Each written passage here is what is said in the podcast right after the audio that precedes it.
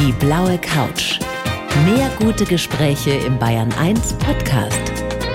Und hier ist Thorsten Otto. Ich freue mich auf jeden Fall sehr, dass Sie da sind. Herzlich willkommen, Professor Ulrike Protzer. Vielen Dank für die Einladung. Wir haben gerade schon so, so ein bisschen ähm, ja, vorgeplänkelt und ich habe das Gefühl, Sie sind bei allem, was Sie gerade tun müssen und wie groß die Verantwortung ist, erstaunlich locker. Ist das ein Wesenszug von Ihnen, Frau Protzer? Ich glaube, ich bin relativ stressresistent. Ähm, das ist wahrscheinlich so eine Grundeigenschaft, die man irgendwie auch als Mediziner haben muss. Und ich kann ganz gut reagieren. Also das Wichtige einfach mir zuerst vornehmen und andere Sachen halt mal zurückstellen. Sie sind momentan eine der meistgefragten Persönlichkeiten äh, in Bayern auf jeden Fall, wahrscheinlich deutschlandweit. Mögen Sie diese Aufmerksamkeit? Ich finde die Aufmerksamkeit für das Fach sehr gut und sehr wichtig, weil Viren sind ja so klein und man kann sie nicht sehen. Und bisher war immer so die Einschätzung, naja, braucht man dann die Virologen wirklich?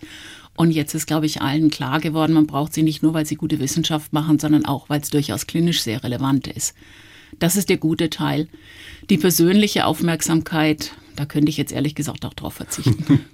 Aber so ein Interview wie jetzt, das ist kein Stress für Sie, oder? Jetzt hier zu sitzen. Das ist ja jetzt eher, denke ich mal, eine angenehme Unterhaltung. Ja, da hoffe ich aber schwer drauf. Warum? Sie haben es ja gerade schon anklingen lassen, aber hat es so lange gedauert, bis wir erkannt haben, wie spannend, nicht nur wie gefährlich, sondern auch wie spannend Viren sein können oder sind? Haben Sie sich da oft gewundert, dass das so wenig ankam?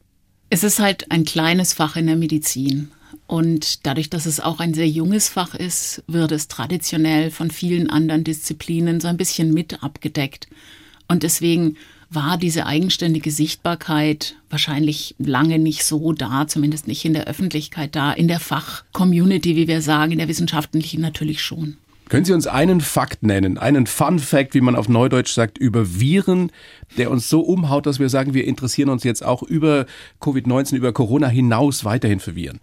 Also was mich an Viren begeistert, ist, dass man im Prinzip die gesamte medizinisch-biologische Forschung an einem einzigen Erreger abarbeiten kann. Sie können sich also die Molekularbiologie anschauen, Sie können sich die Biochemie, Sie können sich die Strukturbiologie anschauen, Sie können sich natürlich die medizinische Bedeutung und die Krankheitsfolgen anschauen, Sie können sich die Immunologie anschauen, Sie können neue Medikamente entwickeln, das kann man bei Viren sehr schön, sehr gezielt machen, Sie können Immuntherapien anwenden, die momentan für den Krebs entwickelt werden.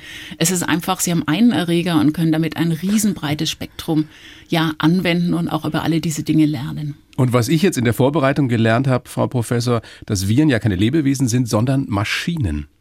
Also im übertragenen Sinne. Molekulare Maschinen die früheren Virologen, würde ich sagen, waren sehr viel Chemiker. Weil die waren so ein bisschen, haben sich von den Mikrobiologen unterschieden, die durchs Mikroskop geguckt haben, wo man ja die Bakterien sehen kann und auch die Parasiten sehen kann. Und die Chemiker, die waren ja immer schon gewohnt, mit Dingen zu arbeiten, die man halt nicht sehen kann, weil ja. sie einfach zu klein sind. Und im Prinzip können sie ein Virus schlicht und einfach mit einer chemischen Formel an die Wand malen. Meine beiden Lehrer waren beide Chemiker und haben das immer geliebt, ihr Virus als chemische Formel hinzumalen sozusagen. Aber das ist ja das Problem, dass die meisten von uns sich das eben nicht vorstellen mhm. können, was das ist, ein Virus. Ganz genau, das ist eben auch, glaube ich, das Problem und auch das Problem, was vielleicht viele, ja, wie man sie nennt, Corona-Leugner haben, ist so dieses sich vorstellen zu können, dass es etwas gibt, was man nicht sehen kann. Bei UV-Strahlung, da hat man das irgendwie akzeptiert, dass man die nicht sehen kann, weil man ja spürt, wenn man Sonnenbrand kriegt. Ähm, und deswegen glauben die Menschen dann auch, ah, jedes Mal, wenn ich in die Sonne gehe, dann ist da Strahlung, weil ich kriege ja einen Sonnenbrand. Jetzt passiert das natürlich bei Virusinfektionen nicht so regelmäßig, weil ich nicht jedes Mal, wenn ich rausgehe, mir eine Infektion hole. Und das ist das, was für viele, glaube ich, schwer verständlich ist. So dieses Unsichtbare, aber trotzdem relevante und ja dann letztendlich doch unser Verhalten, zumindest momentan beeinflussende. Aber glauben Sie, dass es helfen würde, die Corona-Leugner zu überzeugen oder ihnen, ihnen Vernunft beizubringen, wenn man ihnen jeweils einen Kranken, eine Kranke zeigen würde? Oder würden die das dann immer noch nicht glauben, dass das gefährlich ist? Ich weiß es nicht. Also ich habe jetzt schon mit einigen so E-Mail-Kontakt, die mich gewisse Dinge fragen und habe das Gefühl, wenn man sehr rational antwortet und auch in die Diskussion geht, dann macht bei vielen so Klick und die sagen doch, ach ja, stimmt ja eigentlich. so die ganz vehementen Leugner, ähm, da wird man wahrscheinlich Schwierigkeiten haben. Das ist so ein bisschen was wie politischer Extremismus. Da ist es ja auch irgendwann ab einem gewissen Punkt schwierig, in eine Diskussion zu kommen. Aber ich glaube, viele, die jetzt einfach nur skeptisch sind, wenn man da in einen Dialog geht und bestimmte Dinge auch erklärt und warum das, was sie jetzt nicht sehen können, vielleicht trotzdem relevant ist und welche Auswirkungen es hat, dann trifft man doch durchaus auf Verständnis. Also da haben Sie noch nicht aufgegeben. ich glaube, man darf nie Glauben auf Sie an das Gute im Menschen? Ich glaube ja gar nicht mal an das Gute im, im Menschen in dem Fall, sondern an im Prinzip ja die Ratio, das Rationale im Menschen. Und das haben ja doch zum Glück schon fast alle Menschen in sich. Und der Mensch ist ja auch grundsätzlich ja, hat so eine intrinsische Neugierde, die ihn dazu treibt, wissen zu wollen, was steckt denn eigentlich dahinter.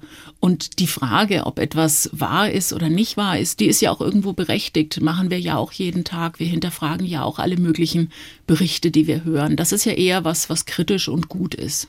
Jetzt weiß ich, dass Sie gerade sehr, sehr viel zu tun haben, aber hatten Sie gestern Zeit und, und wenn Sie Zeit gehabt haben, haben Sie Outbreak geguckt? Kennen Sie den Film? Ich kenne den Film Outbreak von früheren Zeiten. Ich finde, der ist sehr übertrieben. Ja. Es gibt einen Film, den ich viel besser finde, der heißt Contagion. Aha. Der ist viel realistischer dargestellt und ja, fast so ein bisschen wahrsagerisch, vorherseherisch, was das, was jetzt auch passiert ist. Ähm, natürlich auch überspitzter, aber trotzdem schon sehr realistisch gemacht und auch sehr, sehr gut recherchiert. Und bei Outbreak ist mir das zu spektakulär gemacht. Na, ist halt Hollywood, ne? Ja, Contagion ist auch Hollywood, aber es ist einfach besser recherchiert, auch wissenschaftlich besser recherchiert. Insofern würde ich das bevorzugen. Ja, apropos bevorzugen und bemerkenswert, wie manche Dinge so sind. Wie bemerkenswert fanden Sie denn die PK von äh, Frau Merkel nach der Konferenz mit den Ministerpräsidentinnen und Ministerpräsidenten vorgestern? Ja, ich glaube, sie war so ein bisschen, ja, vielleicht enttäuscht. Ich glaube, sie war stinksauer. ja, vielleicht war sie auch stinksauer. Ähm, ich glaube aber, sie ist zu professionell, um je zuzugeben, dass sie irgendwo stinksauer ist. Aber ich glaube, sie war auf jeden Fall enttäuscht, weil sie hat sich irgendwo mehr erwartet. Aber andererseits muss man natürlich auch, man muss ja nicht nur die äh, Ministerpräsidenten und die Länderchefs mitnehmen, man muss ja auch die jeweilige Bevölkerung mitnehmen. Und das ist natürlich gar nicht verkehrt, wenn es auch einen politischen Diskurs gibt und man dann sagt, okay, jetzt haben wir uns aber auf was Vernünftiges geeinigt und die verschiedenen Meinungen und Ansichten sind mit eingeflossen. Und ich bin mir sicher, dass Frau Merkel als Politprofi das auch akzeptiert. Aber man hat sich ja auf gar nichts geeinigt, letztendlich. Na, man hat sich darauf geeinigt, dass man sich nächste Woche wieder trifft, um ja. das Ganze nochmal zu besprechen. Aber jetzt aus Ihrer wissenschaftlichen Sicht, ist das ein Fehler? Nochmal wieder eine Woche zu warten oder zehn Tage zu warten? Ich glaube nicht. Ich glaube im Moment, was wir sehen, ist, dass zumindest das exponentielle Wachstum gestoppt ist. Also das, was wir wollten, so ein Wellenbrecher hinzukriegen, wie Herr Lauterbach die Terminologie ja sehr schön übernommen hat, das ist ja zumindest gelungen. Denn das Wachstum ist jetzt nicht exponentiell weitergegangen, sondern es ist auf einem steady auf einem konstanten hohen Niveau von Infektionen geblieben. Darum können wir natürlich nicht bleiben, weil in dem Moment, in dem wir wieder lockern, würde von dieser hohen Zahl das exponentielle Wachstum wieder starten und das ist zu gefährlich. Das hat man ja in den USA gesehen. Sagen Sie noch mal in einem Satz, warum das so gefährlich ist, weil viele Leute das ja immer noch nicht verstanden haben. Als das Ganze anfing, ähm, hier habe ich meinen Sohn gebeten, der studiert Computer Sciences und das, was man als künstliche Intelligenz bezeichnet, habe dem die Zahlen geschickt und habe gesagt, Moritz, kannst du bitte mal rechnen, was hier in Italien, was in Deutschland passiert? Und dann sagt er, naja, da muss man gar nicht so viel rechnen, das kann man einfach in eine Exponentialgleichung einfügen. Und wir sind genau neun Tage hinter Italien. Aber wenn man sich das anschaut, exponentielles Wachstum ist nicht zu unterschätzen. Und es ist halt so. Exponentiell heißt halt, dass es immer in einer bestimmten Phase zu einer Verdopplung kommt. Und da geht es natürlich sehr schnell.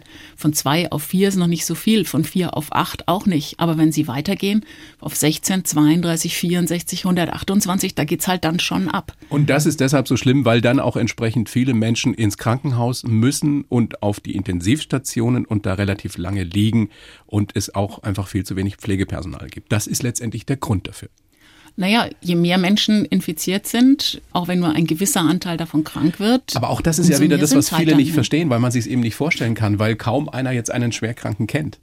Aber je mehr infiziert sind, desto mehr Schwerkranke wird es geben. Ganz genau. Das ist so ein bisschen das Problem, wenn man schnell und effizient handelt und etwas vorbeugt, in dem Fall nämlich, dass es in Deutschland jetzt zum Kollaps des Gesundheitssystems kommt und einer zweiten Ausbreitung kommt, dann sagen halt alle, naja, wieso, ich sehe es ja nicht.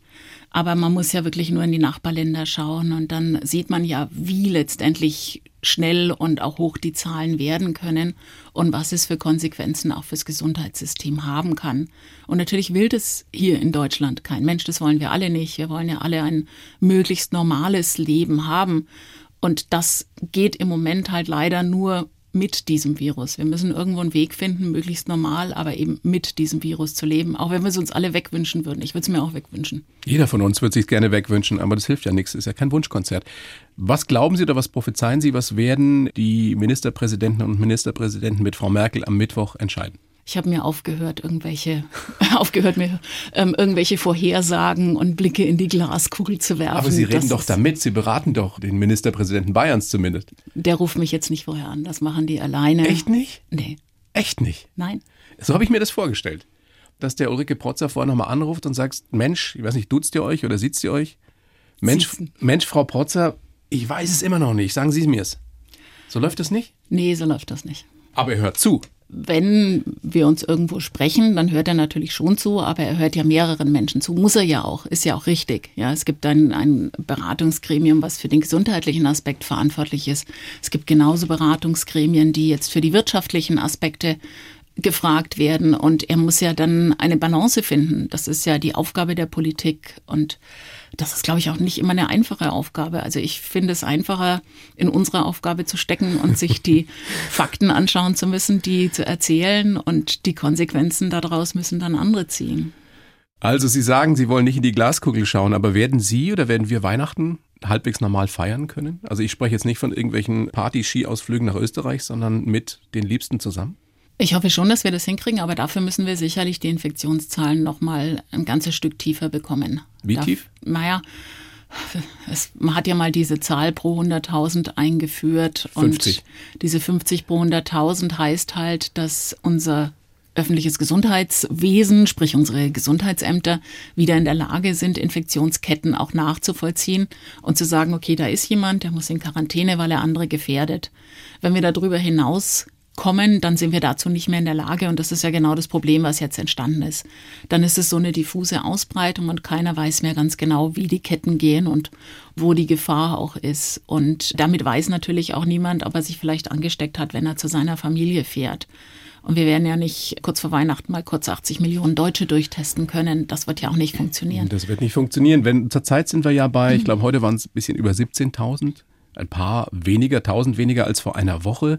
Wie weit müssen wir runterkommen, wenn wir das in absoluten Zahlen ausdrücken? Also schön wäre es natürlich, wenn wir so auf die 4000 runterkämen, 4 bis 5000, dann wären wir schon mal in einer ganz guten Zone. Dann sind wir ja immer noch nicht bei Null. Das heißt auch immer noch nicht, dass das Risiko Null ist und jeder muss dann trotzdem noch darauf achten, hat er Symptome, hat er Kontakt gehabt. Aber das Risiko ist dann natürlich schlicht und einfach nur noch ein Viertel von dem, was es jetzt ist. Eine simple Rechenaufgabe letztendlich. Viele hoffen ja oder die meisten hoffen ja gerade auf die Impfung. Sie auch? Ist das die Lösung für das Problem Covid-19? Ich hoffe natürlich auch auf die Impfung, weil ich schon glaube, dass uns das bei der Kontrolle der Situation sehr, sehr helfen wird. Es wird nicht die einzige Lösung sein. Also ich glaube nicht, dass wir mit Einführung des Impfstoffs im Februar wieder ganz normal zur Normalität zurückkehren können. Denn man muss ja auch die Impfung erstmal in die Breite bringen das dauert. können. Das dauert ja. Ja, das ist ja logistisch eine riesen Herausforderung. Die Menschen müssen sich ja auch impfen lassen wollen. Die Menschen müssen sich auch impfen lassen wollen, natürlich. Das glaube ich aber schon. Ich glaube schon, dass viele sagen werden, na ja, also ich möchte mich einfach ein bisschen freier wieder bewegen können. Ich möchte auch meine, wenn sie ältere Eltern sind oder auch Großeltern nicht mehr gefährden. Lieber schütze ich mich da selber. Da denke ich schon, dass sehr viele mitmachen werden. Aber die Frage ist, wie schnell kann man denn überhaupt wie viele Menschen impfen? Und man müsste ja auch mal versuchen, zuerst die zu erreichen, die in Risikogruppen gehören. Da gibt es ja auch schon Konzepte dafür. Aber schon das ist alles andere als banal. Die können nämlich nicht einfach zu einer Impfstation hinfahren, sondern da müssen sie Impfteams haben, die in die Seniorenheime gehen, in die Pflegeheime gehen und dort dann die Impfungen entsprechend anbieten. Das ist logistisch schon noch eine Riesenherausforderung, vor der wir stehen. Wie viel Prozent der Bevölkerung müssen sich oder müssten sich impfen lassen, damit wir sowas wie eine Herdenimmunität erreichen? Bei diesem Virus mit der Ausbreitungskinetik geht man davon aus, dass man so etwa ja 60, 65 Prozent Immunität braucht. Ein Teil hat man natürlich dadurch, dass sich bis dahin auch einige angesteckt haben und den Rest muss man durch Impfung schaffen, also vielleicht 40, 50 Prozent der Bevölkerung. 40 Millionen Menschen. Pi mal Daumen würde ich schätzen, aber das wird man nicht ganz schnell schaffen. Also was Berechnungen sagen, ist, dass man zunächst mal die Risikogruppen schützen soll, aber das sind auch schon um maximal 30 Prozent der Bevölkerung, 25 bis 30 Prozent. Also auch da sind sie schon bei 20 bis 24 Millionen. Und das ist schon erstmal eine Mammutaufgabe. Ich möchte diese Aufgabe nicht übernehmen müssen. Ganz, ganz ehrlich. Also Politiker oder Politikerin gerade zu sein, ist, ist schon wirklich was, was man sich aussuchen muss. Ähm, es gibt ja immer noch Unbelehrbare nach wie vor, die sagen, äh, Covid-19 ist nicht schlimmer als eine Grippe. Können Sie in einem Satz sagen, warum es schlimmer ist als eine Grippe? Es sind einfach viel, viel mehr Menschen empfänglich als für eine Grippe. Bei einer Grippe ist es so, dass etwa ein Drittel eine Immunität hat, etwa ein Drittel geimpft ist und nur ein Drittel ist empfänglich. Und hier sind es halt immer noch im Moment 98 Prozent der Menschen. Das, die Zahlen sind viel höher und die Ausbreitung ist viel schneller. Auch das ist relativ einfach erklärt, ne? Wir sind ja auch gerade in der ARD-Themenwoche. Wie wollen wir leben? Ist es auch, was jetzt Corona, was Covid-19 betrifft, wieder so, dass wir das selbst in der Hand haben, wie wir in Zukunft leben wollen? Ich glaube, es macht uns ein bisschen mehr vielleicht bewusst, was wichtig ist, worauf es auch wirklich ankommt und wo man vielleicht auch gewisse Dinge übertrieben hat. Also nur das Beispiel die Reiserei um die Welt, Geschäftsreisen. Ich bin ja selber auf sehr vielen Kongressen eingeladen gewesen und wir sind im Prinzip doch viel, viel, viel gereist und jetzt stellen wir fest, Vieles davon hat man ehrlich gesagt nicht gebraucht. Das kann man sicherlich nicht ganz weglassen, denn häufig ist ja schon der direkte Kontakt auch wichtig, aber man kann es sicherlich deutlich einschränken und das hilft dann wieder unserem Klima. Frau Professor, großes Vergnügen, dass Sie da sind. Ich habe für Sie, damit wir Sie auch noch ein bisschen besser kennenlernen, einen Lebenslauf geschrieben. Mache ich ja für jeden Gast. Den würde ich Ihnen jetzt über diese Plexiglasscheibe reichen, die uns trennt. Und Sie kennen ihn nicht und Sie lesen ihn vor und gerne danach kommentieren, schimpfen, was auch immer. Bitteschön. Ich heiße Ulrike Protzer und bin fasziniert von Viren. Sie sind lästig, manchmal gefährlich, aber immer spannend für mich als Wissenschaftlerin. Denn ich muss sie verstehen, um sie bekämpfen zu können. Schon als Kind wollte ich Ärztin werden und habe mich sehr für das Innenleben meiner Puppen interessiert sehr zum Unbill meiner Eltern zu dem Zeitpunkt. Momentan besteht meine Hauptaufgabe darin, den Menschen alle Fragen rund um Corona möglichst ruhig und sachlich zu beantworten. Ich bin auch sehr froh darüber, dass die meisten Politikerinnen in unserem Land der Wissenschaft zuhören. Und ich hoffe auf ruhigere Zeiten, um endlich einmal wieder Zeit zum Tanzen mit meinem Mann zu haben. So, können Sie so unterschreiben oder ja. steht Quatsch drin? Nein? Nee, steht kein Quatsch drin, passt. Ja. Stimmt das wirklich, dass Sie so eine gute Tänzerin sind? Gut, oder weiß nur, ich oder nicht. nur leidenschaftlich. leidenschaftlich. Das sind ja zwei sehr unterschiedliche Dinge. Jetzt weiß ich das ja aus eigener Erfahrung. Meine Frau ist auch eine leidenschaftliche Tänzerin. Ich jetzt weniger. Haben Sie sich den Mann danach ausgesucht, dass der tanzen kann oder tanzen mag? Also nicht nur, aber es war schon ein Auswahlkriterium. Ehrlich? Wie habt ihr euch denn kennengelernt damals? Auch über Studium oder? In der Notaufnahme bei den, Bitte? bei den Übergaben von dem Patienten, die dort lagen, von der Tagschicht in die Nachtschicht. Da lagen Menschen, denen es richtig schlecht geht und ihr habt euch verliebt. Ja. Das ist ja wie in Grey's Anatomy. Frau Brotzer, also wollen wir nicht näher drauf eingehen. Sie sind geboren in Franken, ne? Nein, in Stuttgart. In Stuttgart geboren? Ja, ich bin ein Schwab. Und dann? Gebürtig. Und dann aber relativ schnell, oder meine Eltern sind dann relativ schnell nach Nürnberg gezogen. Da bin ich auch aufgewachsen, habe meine Kindheit verbracht und bin dann von dort ein bisschen weitergezogen. Zunächst ins Ausland, Südafrika, Schweiz. In Durban waren Sie? Ich war in Durban, ja, eine ganze Weile. Dann bin ich nach Frankfurt gegangen, nach Mainz, nach Köln und dann von Köln nach München. Rumgekommen. Wie war denn die Kindheit? Schön, erfreulich, ruhig. Was waren Sie für ein Mädchen? Ich glaube, ich habe immer gut funktioniert. Ich war sehr selbstständig. Von Anfang an wollte mir auch nie so richtig viel sagen lassen. Das war vielleicht nicht so ganz einfach. Andererseits mm, ist mir das Lernen oder so nie schwer gefallen. Deswegen war halt, glaube ich, die Schule nie ein großes Problem. Ich habe immer viele Hobbys gehabt nebenher. Was haben Sie gemacht? Reiten? Ich habe viel Sport gemacht. Tanzen? Ähm, ja, rhythmische Sportgymnastik, Tanzen, Jazztanz, Ballett. Dann habe ich angefangen zu reiten, habe mehrere Jahre voltigiert, auch wettkampfmäßig, dann auch wettkampfmäßig lange geritten, bis ich dann Kinder bekommen habe eigentlich. Dann habe ich das Reiten ja mehr oder weniger an den Nagel gehängt, weil Reiten das Sie einfach gar nicht mehr? wurde. Das ging nicht. Ich war ja immer voll berufstätig und wenn Sie zwei Kinder haben und voll berufstätig sind und dann noch reiten wollen, was ja auch sehr zeitaufwendig ist, irgendeins davon musste dran glauben und das war dann das Reiten. Gehen wir nochmal zurück in die frühere Kindheit, nehme ich an. Wie war das mit den Puppen? Also Sie wollten immer gucken, was ist da drin? Also so ganz genau kann ich mich daran nicht mehr erinnern. Das ist das, was meine Eltern erzählt haben, dass ich die Puppe zu Weihnachten bekommen habe und dass es mich eben hauptsächlich interessiert hat, wie das Innere dieser Puppe aussieht. Fanden sie dann nicht so klasse, als ich die aufgeschnitten habe und nachgeguckt habe, weil Und das haben Sie mit jeder Puppe gemacht, die Sie gekriegt haben. äh, ich habe nie so richtig viel Puppen gespielt, glaube ich. Ich habe die Puppen immer mehr so zum Doktorspielen benutzt. Äh, die habe ich nicht alle aufgeschnitten, manche habe ich auch abgehört oder untersucht. Aber die hatten Glück. Aber war damals wirklich schon der Wunsch da, ich möchte mal Ärztin werden? Naja, also so mit drei oder fünf Jahren noch, Nein, natürlich nicht so konkret, so aber das hat sich dann schon relativ rauskristallisiert. Ich hatte dann noch überlegt, weil mich doch die Naturwissenschaften auch sehr, sehr fasziniert haben, war ich so hin und her gerissen zwischen Studium in der Biochemie oder Studium in der Medizin. Dann hatte ich sofort einen Medizinstudienplatz und habe gedacht, naja, damit kannst du ja auch noch in die Forschung gehen und habe das dann ja letztendlich auch getan. Nie bereut, dass Sie nicht mehr am Patienten arbeiten? Oder mit den Patienten arbeiten? Auch manchmal schon. Ich habe ja eine klinische Ausbildung begonnen, habe ja sieben Jahre innere Medizin auch gemacht, auch im ersten Dienst in so einem mittelgroßen Haus mit richtig viel Stunden. Damals gab es noch keinen Freizeitausgleich, also wir hatten schon, ich habe mal Zeiler aufgeschrieben, das waren schon oft zwischen 80 und 90 Stunden pro Woche, die man gearbeitet Auch hat. so diese 30-Stunden-Dienste? Genau, auch diese langen Dienste durchaus. Das hat schon sehr viel Spaß gemacht und wenn man jung ist, macht natürlich auch dieses Verantwortung übernehmen, Menschen zu helfen. Das macht schon sehr, sehr viel Spaß und das hat man natürlich nicht mehr, wenn man, wie wir jetzt in der indirekten Patientenversorgung sind, dann bekommt man ja diesen Reward nicht mehr von den Patienten, wo die einem sagen, boah, jetzt geht's mir besser, vielen Dank, Herr oder Frau Doktor, ganz toll. Das fehlt einem natürlich. Es Kriegen Sie denn momentan Bestätigung für die Arbeit, die Sie jetzt leisten, die ja immens wichtig ist? Jetzt natürlich schon. Ich höre von sehr vielen Leuten, dass sie es doch froh sind, wenn sie einfach informiert werden und auch möglichst sachlich informiert werden. Ich bin ja nicht so der Typ, der jetzt in die großen Talkshows geht und sich da mit Leuten auseinandersetzt, sondern ich habe immer versucht, die sachliche Information rüberzubringen. Und ich glaube schon oder habe das Gefühl, dass viele Menschen froh darum sind. Ich kann Ihnen ja nur meinen Eindruck schildern. Sie haben so eine sachlich, sympathische, kompetente Art, die einem ein gutes Gefühl gibt. Sie sind ja auch keine Schwarzmalerin, äh, was heißt Schwarzmalerin, aber wenn man jetzt Herrn Lauterbach zuhört, könnte man ja manchmal das Gefühl haben, die Welt geht morgen unter. Und ob das jetzt produktiv ist, weiß ich auch immer nicht. Und bei Ihnen habe ich das Gefühl, es wird alles gut.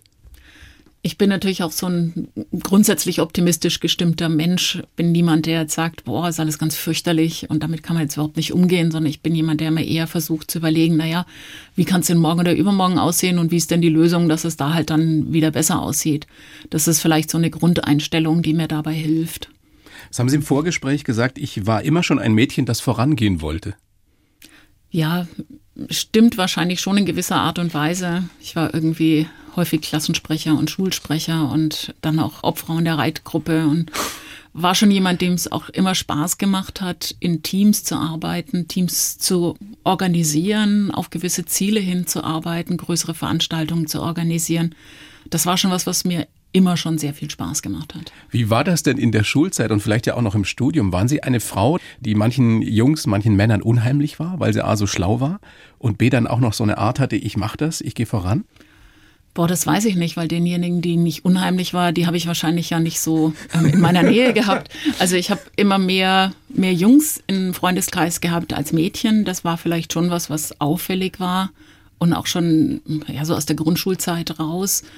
Da hatte ich jetzt nicht das Gefühl, dass die Angst vor mir haben oder so, aber das waren natürlich auch diejenigen, die enger mit mir zusammen waren. Hat Markus Söder Sie noch nicht gefragt, ob Sie nicht in die Politik gehen wollen? Nee, will ich auch nicht. Würden Sie auf jeden Fall ablehnen?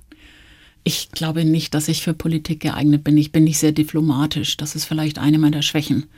Wenn mir was stinkt, dann stinkt's mir und dann sage sagen ich Sie's? das auch. Ja, aber genau solche Politikerinnen brauchen wir. Das mag schon sein, aber ich glaube, das passt nicht zum Prototyp des Politikers heutzutage. Diese Hauptaufgabe, die ich Ihnen da reingeschrieben habe in den Lebenslauf, zumindest momentan, dass Sie den Menschen oder uns eben erklären, sachlich und nüchtern, was da gerade passiert und äh, was auch in Zukunft passieren könnte. Ist das etwas, was uns noch länger beschäftigen wird? dass Sie das übersetzen müssen, wie der Stand der Forschung ist und was wir tun sollten?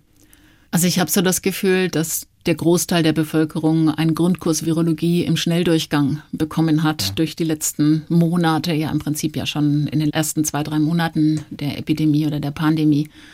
Und insofern ist ein gewisses Grundwissen jetzt auf jeden Fall da, dass es vielleicht noch Spezialfragen gibt, wo man mal nacharbeitet in die eine oder andere Richtung. Aber ich glaube, es hat sich schon ein, ein sehr breites Wissen auch über Viren zum Glück jetzt in der Bevölkerung durchgesetzt. Und viele finden es inzwischen auch spannend. Ja, das also ist ja das, was ich ja auch. Nicht mehr nur die Virologen, sondern habe. durchaus auch viele andere, was uns natürlich freut. Ja, inzwischen gibt es nicht mehr 80 Millionen Fußball-Bundestrainer, sondern 80 Millionen Virologen, Hobby-Virologen. Ja, das ist sehr interessant. Also inzwischen, wer alles Virologe ist, ähm, ist wirklich interessant. Wie viele gibt es denn wirklich? Gar nicht so wahnsinnig viele. Es ist ja doch ein kleines Fach. Das ist schon an fast allen Universitäten in Deutschland auch als Lehrstuhl vertreten. Ganz wenige haben zwei Professuren oder auch mal drei, aber die meisten haben eine, manche haben auch gar keine. Da wird es von den Mikrobiologen als Fach mitgemacht oder mitgestaltet. Und die bilden dann natürlich wieder Virologen aus. Aber wenn man sich mal anschaut, die klinischen Virologen, ja. die auch wirklich jetzt gute Diagnostik machen können, die mit einem Patienten, mit der Behandlung umgehen können, das ist was, was weltweit einfach ein Mangel ist.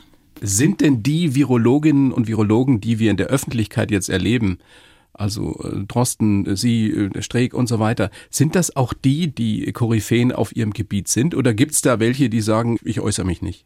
Die aber eigentlich, ich sage jetzt mal, noch, noch mehr wüssten? Es gibt auf jeden Fall noch eine ganze Menge andere, die sich auch wirklich sehr kompetent und sehr gut auskennen. Und die meisten von uns kommen ja nicht ursprünglich aus der Coronavirus-Forschung oder Virologie. Herr Drosten ist da wirklich die Ausnahme. Aber wir haben natürlich im Gebiet der Virologie schon international ein sehr gutes Standing und sind sicherlich jetzt international auch bekannt für das, was wir tun. Wie froh sind Sie, dass Sie nicht in Amerika sind an der Stelle Ihrer Kollegen, die da mit Herrn Trump zu tun haben müssen, der ja offenbar nicht darauf hört, was die Wissenschaft sagt? Sehr, sehr, sehr froh. Also nicht nur, dass ich nicht als Wissenschaftler dort im Moment sein muss, weil die Trump-Regierung ja nicht nur nicht auf die Wissenschaftler gehört hat, sondern auch ganz gezielt die wissenschaftliche Forschung, ja, ich würde mal sagen, behindert hat in den letzten Jahren. Egal, ob es jetzt um HIV-Forschung ging, um Hepatitis-Forschung ging, das war schon sehr, sehr frustrierend für viele in den letzten vier Jahren. Und dann dieses, die Wissenschaftler sind ja sehr an Fakten orientiert. Fakten sind keine Meinungen, ja sondern Fakten sind eben Fakten und das ist die Basis der Wissenschaft. Und natürlich gibt es eine Interpretation von Fakten und dann gibt es eine Gegeninterpretation. Das ist dann eben die These und die Gegenthese, die Antithese. Und daraus, das hat ja damals, haben wir schon die alten griechischen Philosophen uns gesagt, entsteht eine Synthese. Und dazu gibt es wieder eine Antithese. Das ist so, wie die Wissenschaft funktioniert. Aber da passt eine Meinung und vor allem eine ja, ich würde mal sagen, ein einfaches Negieren von Fakten halt überhaupt nicht dazu. Und das ist schon das Problem der gesamten Trump-Administration gewesen. Das ist er ja nicht nur selber, sondern das ist ja auch um ihn rum. Und ich bin sehr froh, dass wir in Deutschland in einer anderen Welt leben, wo wir durchaus auf Wissenschaftler hören. Das ist ganz egal, ob das jetzt Klimaforscher sind, ob das Forscher sind, die in der Technik sind oder Forscher, die in der Medizin unterwegs sind. Das ist leider in Amerika in der momentanen politischen Lage sehr, sehr anders gewesen. Was viele bei uns ja trotzdem nicht verstehen, aber Sie haben es ja gerade schon versucht zu erklären, warum nicht alle Wissenschaftlerinnen und Wissenschaftler einer Meinung sind, was Covid-19, was Corona betrifft. Erklären Sie das doch auch nochmal in einem Satz. Es gibt halt immer neue Erkenntnisse. Und wenn ich neue Erkenntnisse habe, dann interpretiere ich diese Erkenntnisse. Aber wenn dann wieder Erkenntnisse dazukommen, kann es durchaus sein, dass die Interpretation sich ändert oder auch ändern muss. Das ist Wissenschaft. Das ist eben die Wissenschaft. Das ist die Grundlage der Wissenschaft. Und was auch eine Grundlage der Wissenschaft ist, ist, dass man sehr, sehr offen und häufig auch kontrovers über Daten diskutiert. Und das ist natürlich was, was für viele Menschen auch nicht so gewohnt ist. Ja, die bekommen gern gesagt, das ist so und das glaubt ihr jetzt. Und das, so ist die Wissenschaft halt überhaupt nicht. Ja, die Wissenschaft, die nimmt eine Beobachtung und dann diskutiert man da erstmal drüber und diskutiert da sehr kontrovers drüber. Und das ist für viele bestimmt ungewohnt gewesen. Und es ist ja auch, und das muss man vielleicht auch immer wieder sagen, es ist einfach neu, die Art von Virus, die wir, mit der wir jetzt gerade zu tun haben. Und deswegen können wir noch nicht alles wissen. Jetzt heißt es aber immer wieder, man hört immer wieder, liest immer wieder, wir wissen schon viel mehr als noch im März. über Corona? Was wissen wir noch nicht? Was wissen wir noch nicht? Wir wissen schon inzwischen viel, viel mehr. Wir haben noch nicht ganz verstanden, wie die Ausbreitungskinetik ist. Es sieht also wirklich alles im Moment so aus, als ob im Gegensatz jetzt zum Beispiel zum Grippevirus, was sich relativ konstant ausbreitet oder zu den meisten anderen Viren scheint es da so zu sein, dass relativ wenige Personen, die infiziert sind, also so etwa 10 Prozent, für den Hauptteil der Ansteckungen verantwortlich sind. Deswegen immer wieder diese Superspreading-Events, die hier so relevant sind. Das ist was relativ Neues und das haben wir noch nicht so richtig gut verstanden. Vor allem nicht, wie wir diese Menschen identifizieren können, weil das wäre ja das, was uns wirklich hilft. Wir wissen noch nicht, welche Medikamente wir gegen das Virus wirklich gut einsetzen können. Wir wissen noch nicht, wie lange die Immunität anhält. Das ist, glaube ich, ein ganz wichtiger Faktor, weil nur wenn wir das wirklich wissen, dann wissen wir auch, wie lange wir geschützt sind, wenn wir eine Infektion durchgemacht haben und ob man das über eine Impfung vielleicht sogar besser hinkriegt oder auch schlechter hinkriegt und wie oft man wieder impfen müsste. Das sind ja ganz, ganz essentielle Fragen. Und die letzte Frage, die uns ja alle treibt, ist, kann sowas denn wieder passieren? Und wie kann man es verhindern? Und das ist eine Frage, die man natürlich auch noch nicht beantworten kann, weil wir es eben noch nicht wissen. Wissen wir denn inzwischen schon, darüber wird ja auch viel diskutiert, oder wissen wir mehr darüber, wie infektiös nun Kinder sind? Ist ja ein großes Thema gerade. Was passiert mit den Schulen? Werden die Klassen wieder geteilt? Werden Schulen gar wieder geschlossen? In welchem Alter? Macht es einen Unterschied, ob das ein Achtjähriger ist oder eine 16-Jährige? Also man weiß eine Sache sicher, dass Kinder nicht schwer krank werden oder nur in ganz, ganz, ganz seltenen Fällen. Insofern muss man sich um die nicht so große Sorgen machen. Diejenigen, die schwer krank werden, das steigt wirklich mit dem Alter an. Das sind eben typischerweise diejenigen, die über 60 sind oder wenn jemand Vorerkrankungen hat und das kann durchaus auch mal ein junger Mensch mit einer multiplen Sklerose sein oder mit einem Herzfehler oder so. Also das sind nicht unbedingt alles alte Menschen. Insofern kann man bei den Kindern, was die Ansteckung angeht, beruhigter sein, weil sie nicht schwer krank werden. Aber natürlich können sie sich infizieren und können das Virus auch weitergeben und können es damit dann auch wieder nach Hause tragen und eben halt an die Großeltern weitergeben oder vielleicht an die Mutter, die gerade eine Brustkrebstherapie durchgemacht hat oder den Vater, der eine Leukämie hatte oder wen auch immer, der gefährdet ist. Und deswegen spielen sie natürlich schon eine Rolle für das Gesamtinfektionsgeschehen, auch wenn sie selber weder die großen Superspreader zu sein scheinen, noch eben gesundheitlich jetzt sehr gefährdet sind. Würden Sie die Schulen um jeden Preis offen lassen? Um jeden Preis nein, aber ich würde schon versuchen, alles so zu organisieren, dass die Schulen möglichst offen bleiben können.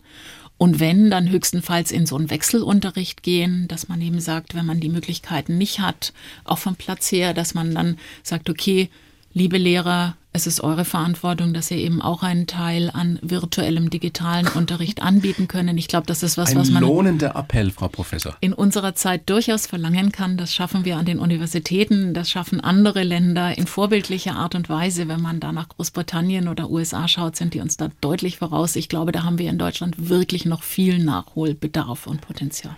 Ich kann Ihnen dann nur gratulieren zu diesem Statement. Das ist leider so auch als persönliche Erfahrung eben als Vater von zwei Kindern. Ihre Kinder, Sie haben ja auch zwei Kinder, sind Anfang 20, das heißt, Sie sind nicht mehr in der Schule.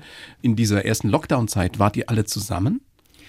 Wir sind dann wieder alle zusammengekommen. Also unser Sohn war in England und es zeichnete sich dann ab, dass es dort auch wirklich hochgeht.